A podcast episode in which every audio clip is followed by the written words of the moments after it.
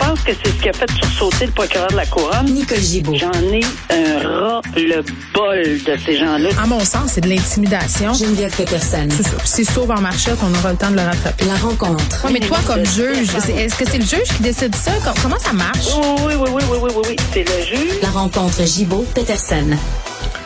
Salut, Nicole. Bonjour, Geneviève. Bon, je disais que j'allais discuter euh, un peu plus tard euh, avec Lionel Carman, là, euh, Carman, pardon, qui est le ministre euh, du Travail social et, et tout ça, des affaires sociales. Euh, je poserai peut-être des questions sur le cas là, dont on va parler tout de suite parce que quand même, c'est pas la première fois qu'on a affaire à ce genre d'histoire, mais c'est toujours très très perturbant. Ça nous fait nous poser beaucoup de questions. Une famille d'accueil qui aurait agressé un ou plusieurs enfants, ça se passe à Montréal-Est et vraiment là, on accuse ces gens-là d'avoir commis une série de crimes sexuels pendant plusieurs années envers une jeune fille, euh, puis ça se serait passé là dès qu'elle a fait son entrée au sein de cette famille-là.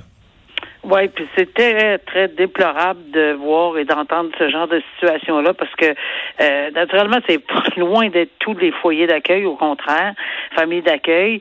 Mais quand on entend, des, on entend ce genre d'histoire-là, ben évidemment, euh, la- les policiers cherchent s'il y a d'autres, parce que euh, s'il y a d'autres personnes qui auraient été victimes, des victimes, évidemment, la victime Mm. présentement, elle est présumée, c'est sûr, euh, parce qu'évidemment, ces gens-là nient catégoriquement avoir commis ces actes-là. Euh, toutefois, M. Guernon euh, a un antécédent judiciaire, judiciaire en semblable matière. Et, Tu veux euh, dire en matière d'agression sexuelle? Ouais, il avait plaidé coupable dans le passé, euh, alors que je me souviens plus en quelle année là, mais c'est indiqué qu'il avait plaidé coupable dans le passé, mais qu'il n'y avait pas d'argent. C'est en Je sais pas, 94 qu'il a plaidé ça. coupable. Alors il n'y Ouais. avait pas, euh, il y avait pas assez d'argent pour se payer un avocat, donc il plaide coupable. Alors Mm. Et, et c'est- fait à noter, Nicole, qui est quand même assez pertinent dans la cause qui nous occupe, là, euh, c'était pour des gestes attentats à la pudeur commis sur des filles d'âge mineur qui étaient hébergées dans son foyer d'accueil. Donc, Oui, tu sais, on, on est dans la même veine. Là. On est exactement dans la même veine, puis je reviens à lorsqu'il dit ben moi j'avais pas d'argent puis je plaide coupable, c'est parce Mm. qu'il y a des conséquences à plaider coupable. Combien de fois j'ai entendu ça? J'ai pas le temps, c'est mon avocat, je suis pas coupable, mais j'ai plaidé coupable quand même, puis etc. Sauf Mm. que moi, quand je les revoyais deux, trois, quatre, cinq ans après, ben ça fait partie du casier judiciaire, ça fait partie des antécédents, ça fait partie des facteurs aggravants parce que c'est une c'est- des accusations en semblable matière. Ici, c'est sûr qu'il y a toujours la présomption d'innocence, mais en ce moment, on fait une enquête exhaustive parce que c'est sûr qu'il y a eu d'autres personnes qui euh, qui ont été hébergées apparemment euh, en foyer de en famille d'accueil par ces gens-là. Donc il s'agit du père, de la mère et de leur fille. Euh, tous les trois sont accusés de ce genre de gestes sur des mineurs. Hmm. Oui, bon, puis ça nous fait quand même, alors qu'une crise de confiance envers la DPJ, puis moi, je, regardais ça, tu sais, condamné en 1994, euh, cette petite fille-là arrive quand dans leur famille? Est-ce qu'il y avait eu vent de ces affaires-là avant d'accepter leur dossier? Je veux Ouais, dire, ça pose toutes sortes de questions.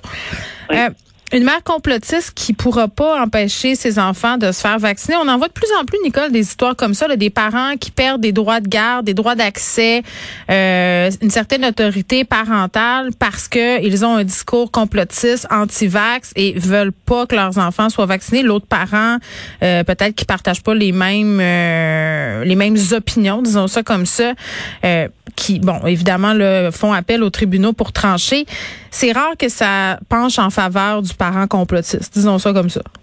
Ben, ça va être de plus en plus rare que ça, parce que euh, le 21 janvier, la Cour d'appel a, a décidé, a rendu une décision extrêmement importante, pas loin le 21 janvier, que euh, les décrets euh, du gouvernement en matière de d'urgence, de santé publique et les pénalités qui vont avec, ben c'est correct. Alors c'est c'est c'est c'est casé là, c'est clair, net et précis maintenant.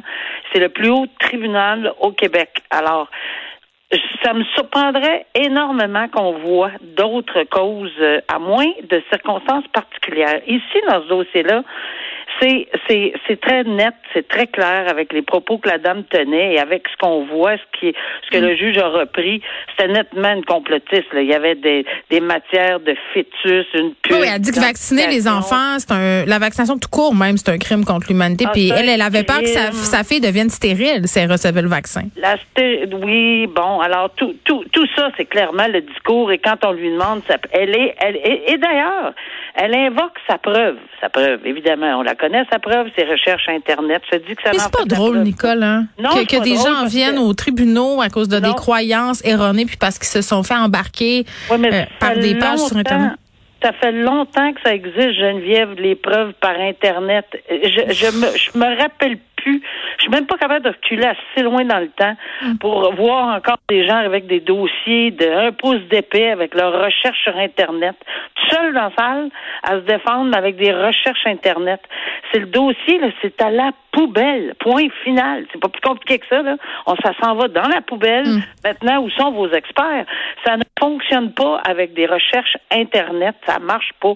C'est pas de la preuve. Mm. Et ici, ce qui est important, très important, c'est que c'est toujours l'intérêt de l'enfant dans chacun des dossiers. Si dans un cas, pour des raisons évidentes, avec une preuve médicale, avec le médecin de l'enfant, et ça peut arriver, qu'on démontre que cet enfant-là ne devrait pas, par une expertise médicale dans son cas à lui, il n'y aura pas de problème.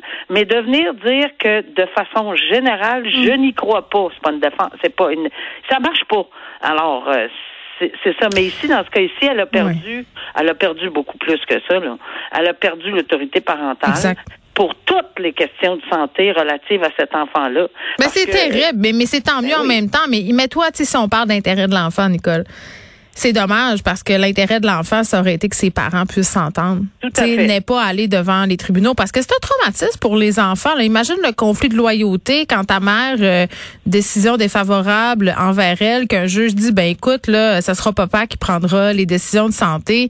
Imagine le tiraillement intérieur que doit vivre cet enfant-là si on parle d'intérêt de l'enfant. sais. Geneviève, oublions la pandémie. Le tiraillement que les enfants vivent en matière de divorce contesté ou de séparation où les gens ne s'entendent pas, où on se sert des enfants euh, comme comme des appâts. Mhm. Euh, j'en ai vu, j'en ai vu. On en voit encore. Oui, comme des bonbons, comme des nananes, les enfants qui sont garochés d'un bord puis de l'autre et dont on se sert pour euh, faire notre point. C'est ça. Alors, c'est ça là, ça là, c'est vraiment égoïste. J'ai toujours dit toute ma vie, mm. mais malheureusement, euh, souvent c'est l'humain qui, qui, qui passent par-dessus sont un des deux partenaires tellement insulté qu'il se sert de, des enfants. Mais ça, c'est pas. Mais ici, on ajoute la pandémie, on ajoute la vaccination, on ajoute l'école euh, où on peut pas voir les petits amis, on ajoute. Tu sais, il y a tellement.